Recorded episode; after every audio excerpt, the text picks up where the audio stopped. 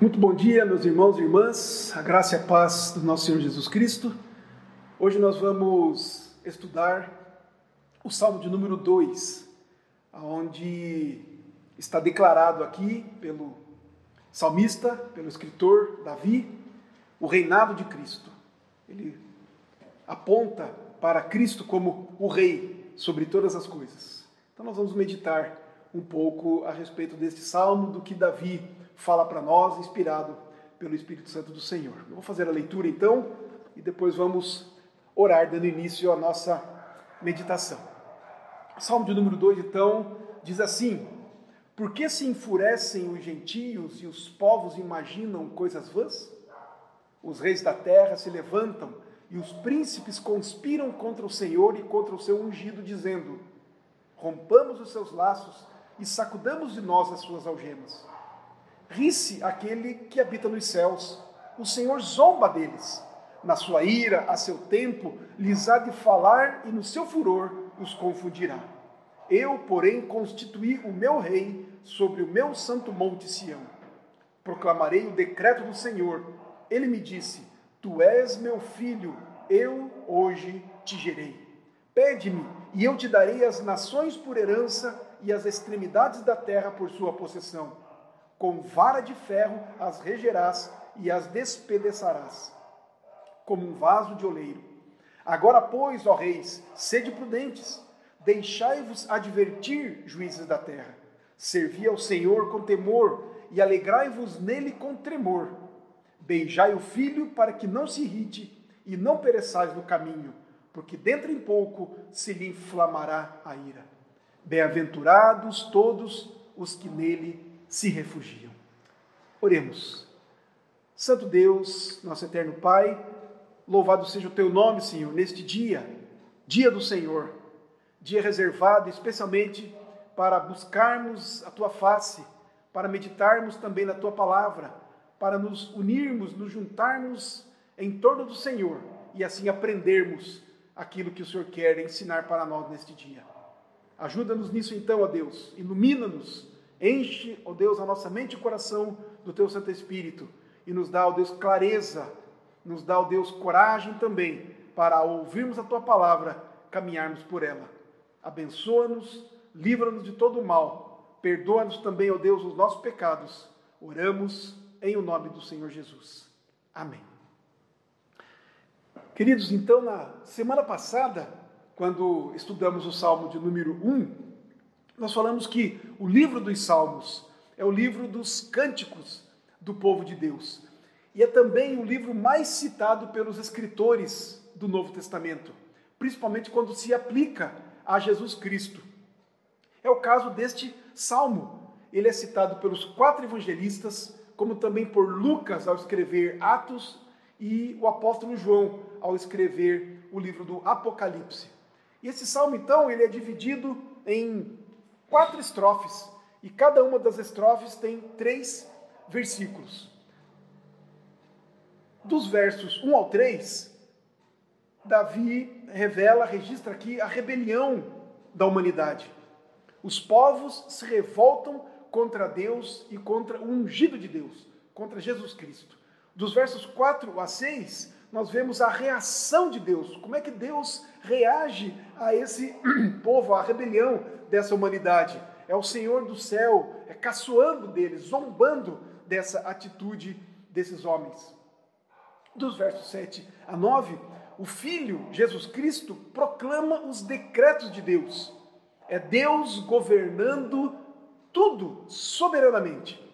Dos versos 10 ao 12, nós vemos que Deus responsabiliza os homens por seus atos, mas mesmo assim usa de misericórdia com eles e os convida para que eles se arrependam e obedeçam e se dobrem diante do ungido, diante do Messias, diante do Cristo. Então, Davi mostra para nós, aqui neste salmo, a natureza do pecado e os seus terríveis resultados na humanidade, principalmente quando esse pecado reina na vida das pessoas. Então vamos lá, vamos à, exposição então do Salmo. Os versos 1 ao 3 nos dizem assim: para nos lembrarmos então da palavra. Por que se enfurecem os gentios e os povos imaginam coisas vãs? Os reis da terra se levantam e os príncipes conspiram contra o Senhor e contra o seu ungido, dizendo: Rompamos os seus laços e sacudamos de nós as suas algemas. Essa rebelião, essa ofensa, ela é especialmente vista na humanidade e comprovada na vida dos homens quando estes viram as costas para Deus e eles avançam contra o Filho de Deus. E também isso é visto, é mostrado quando estes homens, quando a humanidade, ela se volta contra o corpo de Cristo, contra a igreja, contra o povo, o povo de Deus, visto que Cristo não está mais nesta terra, não é? Habitando conosco, ele está no céu com Deus, e visto que Deus é espírito, então como é que podemos nos certificar desta ofensa, desta rebelião dos homens contra Deus? Quando eles avançam contra o corpo de Cristo, contra a sua igreja, contra nós, contra o povo de Deus. E essa humanidade rebelada, ao invés de compreender que os laços que estão descritos aqui no verso 3, os laços que eles querem romper, ao invés de eles compreenderem que estes laços que Deus fala aqui são as demonstrações do amor e dos cuidados de Deus, eles interpretam isto como se fosse uma opressão, um jugo, como se fossem algemas, como que se servir a Deus fosse algo ruim, fosse algo que nos prendesse, mas pelo contrário, é a verdadeira liberdade, como o próprio Senhor Jesus nos diz. E conhecereis a verdade, a verdade vos libertará. A verdade é o Senhor. A verdade está em Cristo, é o próprio Cristo. Eles não entendem então exatamente isso, que a verdadeira liberdade está em conhecer, seguir, obedecer, amar a Deus, se alegrar com o povo de Deus, com o Filho de Deus, que é o nosso Senhor Jesus Cristo. Nós vemos isso também, Jesus falando algo semelhante, quando ele conta a, parábola das dez minas, lá registrada por Lucas no capítulo 19, verso 14. Ele diz assim: Mas os seus concidadãos o odiavam e enviaram após ele uma embaixada dizendo: Não queremos que este reine sobre nós. Os homens não querem que Deus em Cristo Jesus esteja sobre eles. Eles não se dobram, eles não reconhecem o senhorio, a soberania, o amor, a misericórdia, os cuidados de Deus sobre eles. Eles não querem ser cuidados e dirigidos por Deus. Portanto, queridos, qualquer pessoa que despreza, ignora e não aceita o senhorio de Cristo sobre si, demonstra que não conhece a Deus, que não ama a Deus, é um rebelde contra o Senhor Deus. Por isso, não é saudável se unir com quem se opõe a Cristo. E aí, nós podemos também lembrar em outras passagens das Escrituras que nos ensinam e fala e falam para nós a respeito do jugo desigual. Andarão dois juntos se não houver entre eles acordo? Como é que podemos ter amizade com alguém que não ama a Cristo, não conhece a Cristo? Por onde andam os seus pensamentos? Por onde andarão as suas atitudes? Longe de Deus, longe de Cristo. É diferente, não estou querendo dizer, é, que não podemos então nos relacionar com quem não tem amor a Cristo. Pelo contrário, podemos e devemos nos relacionar com essas pessoas, mas não podemos ter amizades com elas. Podemos nos relacionar com o intuito, com a intenção de pregar-lhe o Evangelho, de conduzi-la a Cristo, de mostrar-lhe a salvação, de mostrar-lhe, é, mostrar-lhes é, o caminho errado pelos quais estão seguindo. Então não é saudável nos unirmos com quem se opõe a Cristo, por mais numerosos que possam ser. É-nos dito, num ditado aí popular, a voz do povo é a voz de Deus, não é isso? Mas nós temos que colocar esta opinião da maioria, por exemplo, colocar pelo escrutínio das Escrituras. Nós temos um, um, caso e um fato muito conhecido, e creio que um dos mais relevantes da história, é quando uma multidão pede para que Pilatos crucifique a Cristo, a voz do povo. E interessante que ali a voz do povo era o povo de Deus, chamado povo de Deus, o povo de Israel. Mandou, exigiu de Pilatos, que depois lava as mãos, que Cristo fosse crucificado. É a voz do povo, mas é a voz da maioria? São muitos caminhando por, um, por uma, numa certa direção? Nós, como filhos de Deus, como aqueles que têm sabedoria vinda do alto, precisamos conferir com as Escrituras qual é o caminho que devemos seguir. Portanto, não devemos nos juntar porque são a maioria, porque a maioria diz algo. Também nós não podemos nos juntar com aqueles que se opõem a Cristo, por mais sinceros e zelosos que as pessoas sejam. Há pessoas sinceras, há pessoas zelosas. E não existe povo mais sincero e zeloso que o próprio povo judeu com relação à lei de Deus. Porém, eles não reconhecem Jesus Cristo como o Messias e Filho de Deus, o Salvador, o Redentor. Nós vemos os muçulmanos da mesma maneira com relação ao Islã, eles são sinceros são zelosos. Nós vemos até no cristianismo os cristãos romanos, o tanto que são zelosos e sinceros na sua religião, até mesmo. Mas não é por isso que nós devemos segui-los, por causa da sinceridade e por causa do zelo, mas devemos segui-los se eles estão de acordo com Cristo, de acordo com a palavra do Senhor.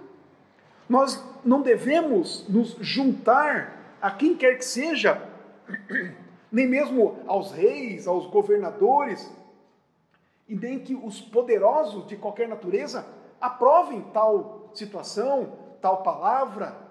Não é por isso que nós devemos nos juntar, nos unir a eles. Nós não podemos nos deixar intimidar por quem quer que tenha poder nesta terra. Os discípulos, já no início da igreja primitiva, logo após a morte de Cristo, nós temos estudado isso no livro de Atos, dos Atos dos Apóstolos, onde os discípulos foram presos, depois foram soltos pelo anjo, e depois foram presos novamente pelo sinédrio, foram levados à presença do sumo sacerdote diante do sinédrio lá. Então, o que foi que eles disseram? Eles mandaram que eles se calassem, que não mais pregassem, não mais falassem a respeito de Cristo, da sua ressurreição, do seu senhorio, de que ele era o Messias, enfim. E qual foi a resposta dos discípulos? Pedro, João e os demais? A resposta dele diante dos poderosos, diante dos líderes, diante daqueles que poderiam matá-los, como fizeram com o próprio Cristo. Importa-nos obedecer a Deus do que aos homens. Esta foi a reação deles diante dos poderosos. Mas também nós não podemos nos unir àqueles que se opõem a Cristo, mesmo que demonstrem sabedoria até mesmo nos seus conselhos. Sejam sábios diante da humanidade. Os filósofos estão aí, mais cobiçados e mais seguidos do que nunca. Mas a verdadeira sabedoria está em reverenciar, adorar e servir a Deus, pois, como diz Salomão em Provérbios 1,7: Pois o temor do Senhor é o princípio do saber, mas os loucos desprezam a sabedoria e o ensino. Portanto, queridos, se alguém é contra Cristo, não merece a nossa confiança, merece a nossa misericórdia, mas não a nossa confiança, não o nosso caminhar no sentido de aderirmos às suas ideias, a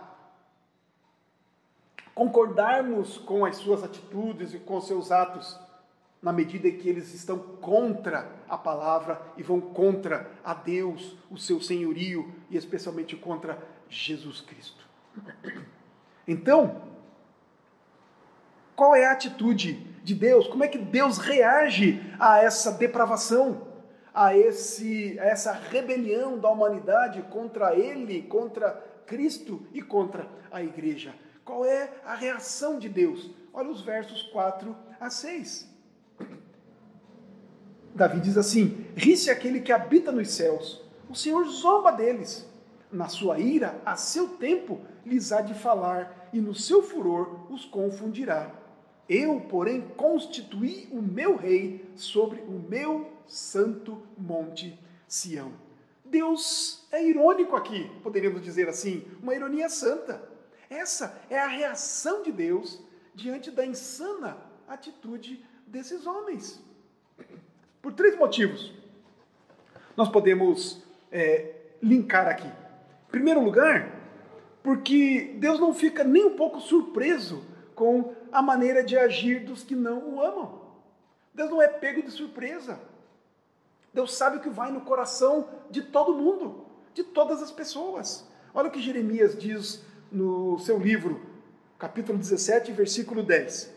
Eu, o Senhor, esquadrinho o coração, eu provo os pensamentos, e isto para dar a cada um segundo o seu proceder, segundo o fruto de suas ações. Não somente Deus conhece o coração, Deus penetra no mais profundo da alma, do pensamento de qualquer pessoa, mas como também Ele dá a paga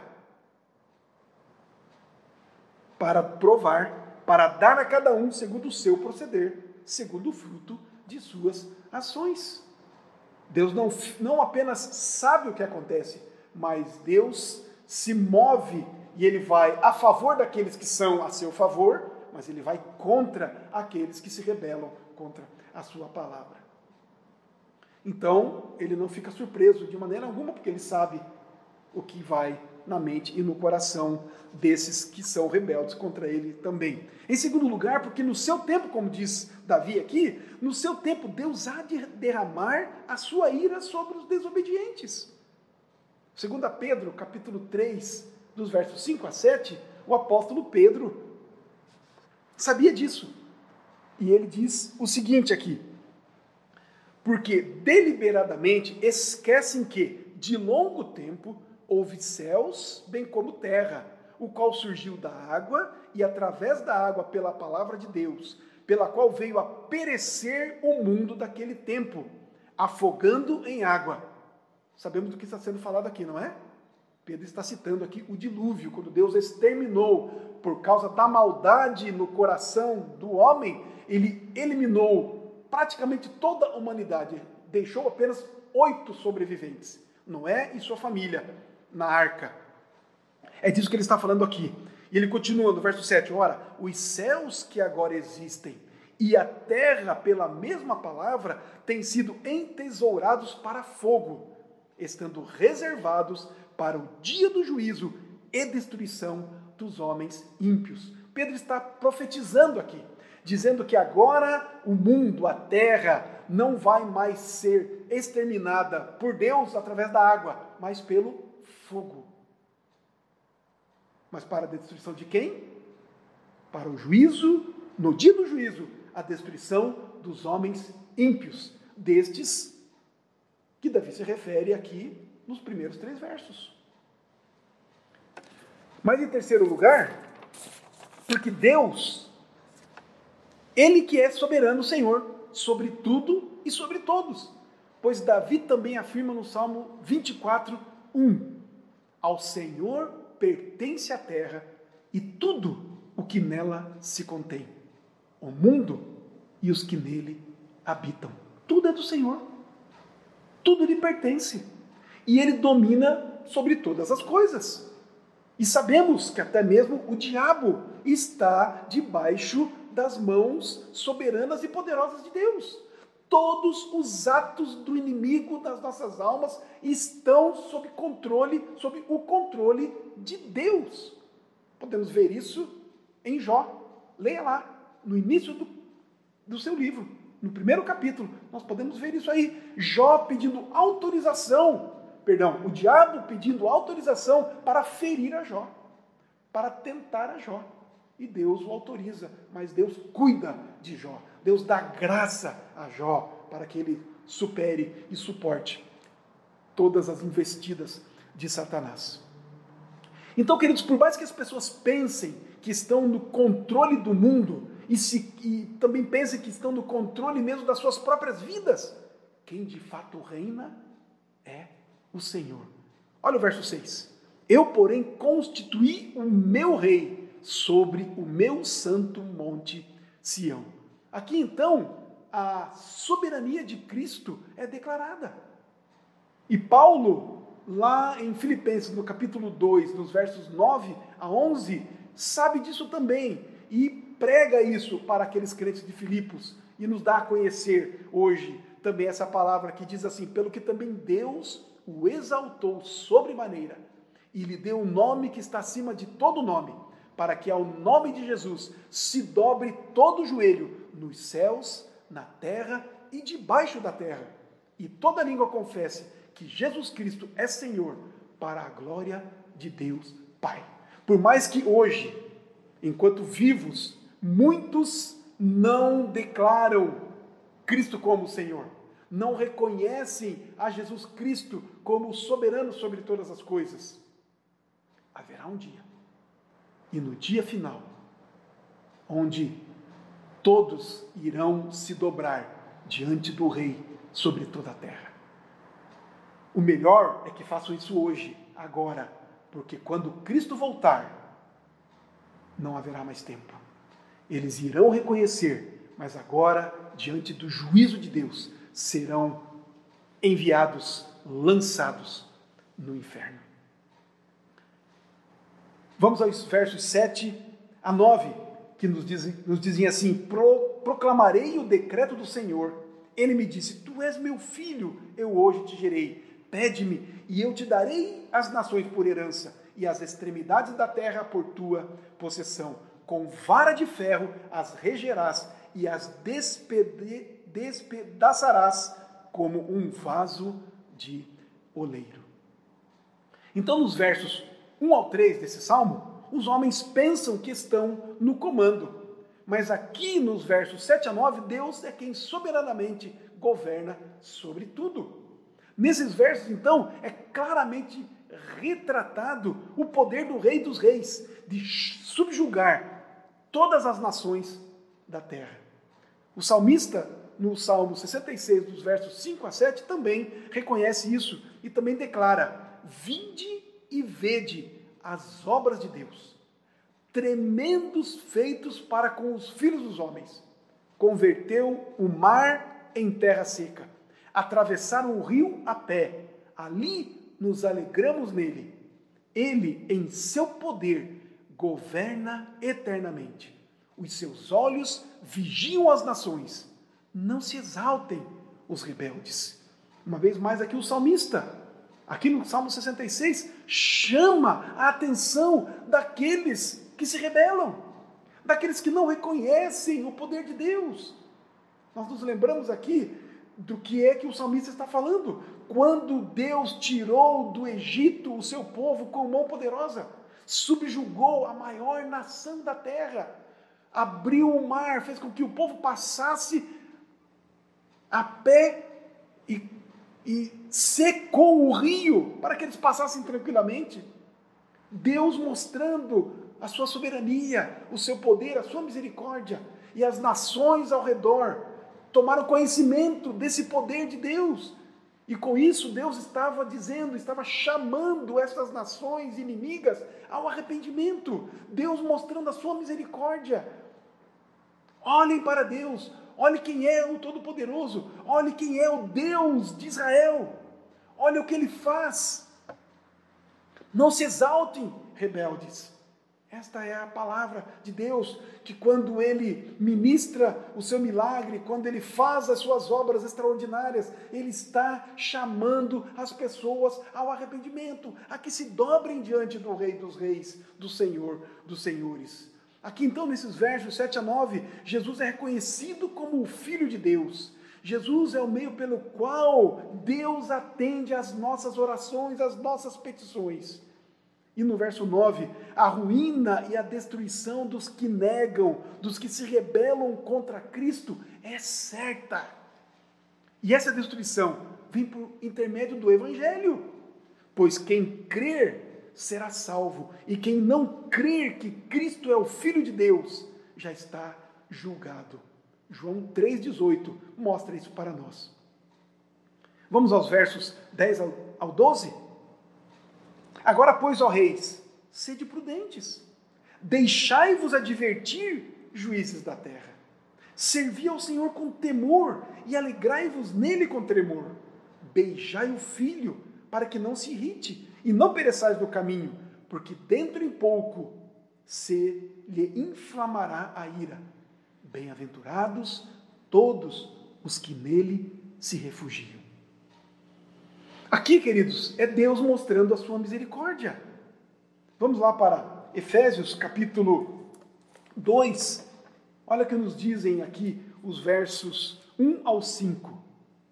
Ele vos deu vida, estando vós mortos nos vossos delitos e pecados, nos quais andastes outrora, segundo o curso deste mundo, segundo o príncipe da potestade do ar, do espírito que agora atua nos filhos da desobediência, entre os quais também todos nós andamos outrora, segundo as inclinações da nossa carne, fazendo a vontade da carne e dos pensamentos, e éramos por natureza filhos da ira como também os demais. Mas Deus, sendo rico em misericórdia, por causa do amor, por causa do grande amor com que nos amou, e estando nós mortos em nossos delitos, nos deu vida, juntamente com Cristo. Pela graça sois salvos. É assim que a humanidade, longe de Deus, anda. É, anda na vaidade dos seus próprios, pensamentos, anda diante do seu próprio entendimento, anda nos seus delitos e pecados. Estão mortos. Mas Deus sendo rico em misericórdia. Esses versos finais do Salmo de número 2 mostram a longanimidade e paciência de Deus a oferecer uma oportunidade de arrependimento aos rebeldes, aos pecadores, aos que estão amotinados contra o Senhor, contra o seu ungido, contra a sua igreja, contra o seu povo. Queridos, assim, nós temos nesses cinco, nesses versos cinco ordens que colocam sim uma responsabilidade sobre esses rebeldes que viraram as costas para Deus. Deus dá esta oportunidade. Deus abre o seu coração, a sua palavra, para que eles se voltem para Cristo para o Senhor. Então, cinco questões aqui, cinco ordens nesses versos finais. Sejam prudentes. É a primeira palavra aqui no Salmo de número 1, um, nesses versos finais. Deixa eu voltar aqui. Salmo número 2, perdão. Ali, agora, pois, ó reis, sede prudentes. É um chamado de Deus para estes rebeldes. Ponderem, sejam sensatos Avaliem bem essa oportunidade que está sendo dada para vocês. Olha o que nos diz o escritor aos Hebreus, no capítulo 3, verso 7.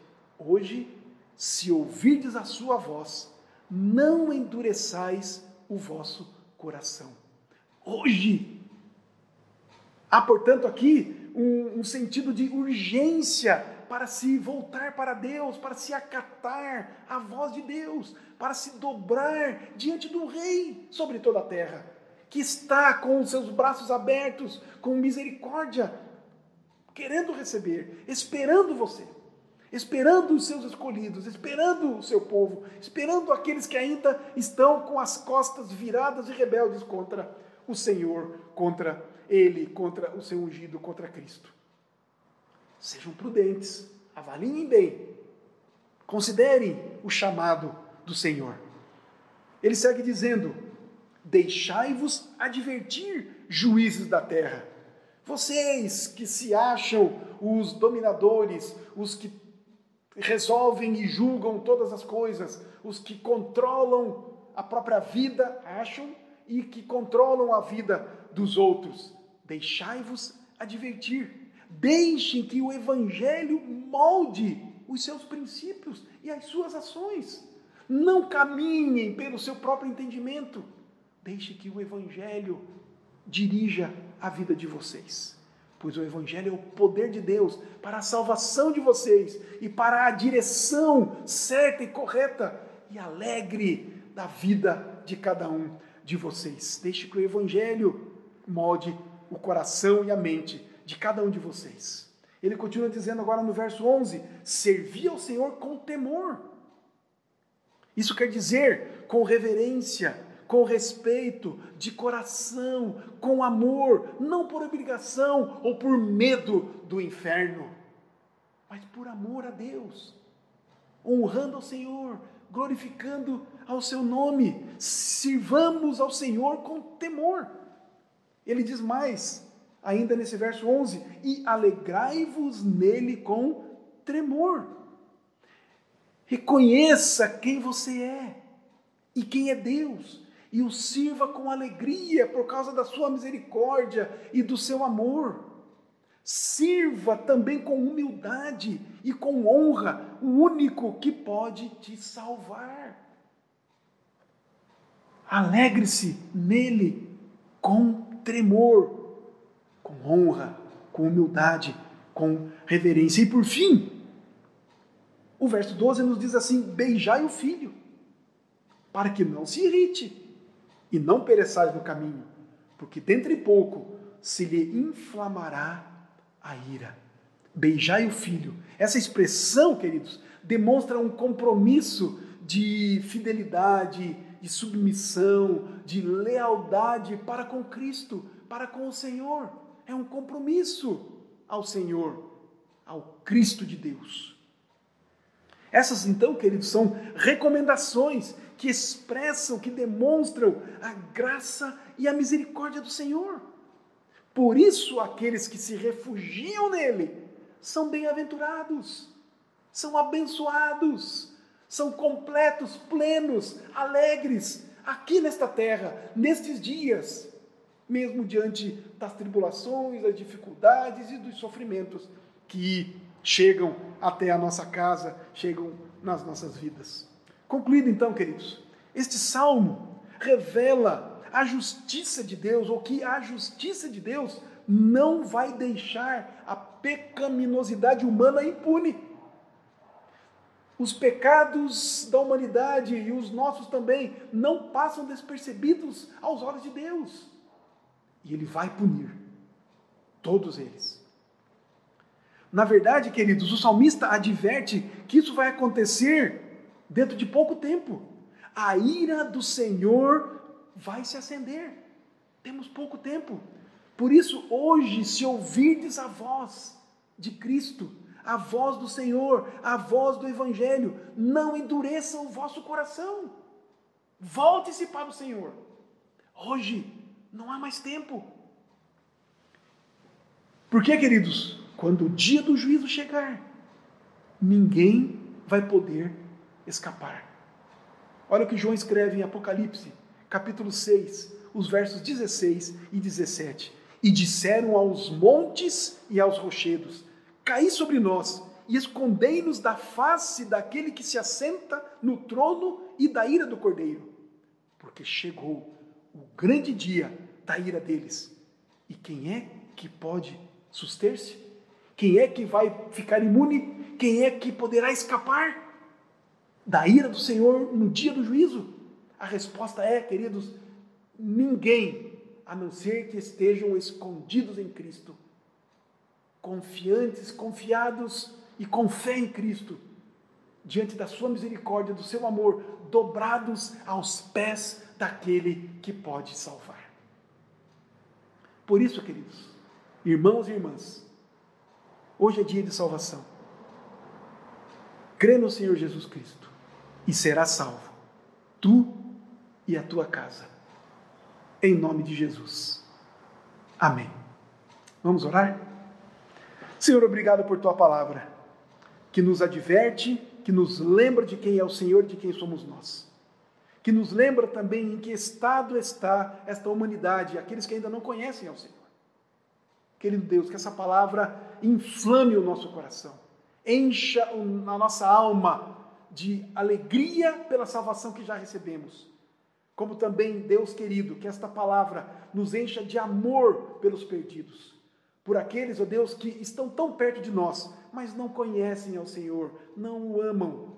Que isso então, ó Deus, nos faça, nos mova, nos impulsione, que a tua palavra nos, nos faça ir de encontro a esses que nós amamos e que lhes preguemos o Evangelho, que lhes proclamemos a salvação única e exclusiva em Cristo Jesus. Nos, faça assim conosco, ó Deus. Nos encoraje, nos anime, nos fortaleça e nos impulsione da direção, especialmente daqueles que não conhecem ao Senhor. E assim, ó Deus, o teu nome será glorificado. O Senhor será honrado e amado também por estes a quem o Senhor quer chamar. Faz assim, ó Deus, usa-nos. Alegra o nosso coração, encoraja a nossa vida e a nossa alma e faz a tua obra através de nós. No nome santo e bendito de Jesus, o nosso Senhor e Salvador. Amém. Que a graça do nosso Senhor e Salvador Jesus Cristo, o amor de Deus, o nosso eterno Pai, as consolações, o encorajamento, as virtudes do Espírito Santo do Senhor estejam conosco, povo de Deus aqui, espalhado por toda a terra, hoje e para todo sempre. Para a glória de Deus Pai, em nome de Jesus. Amém.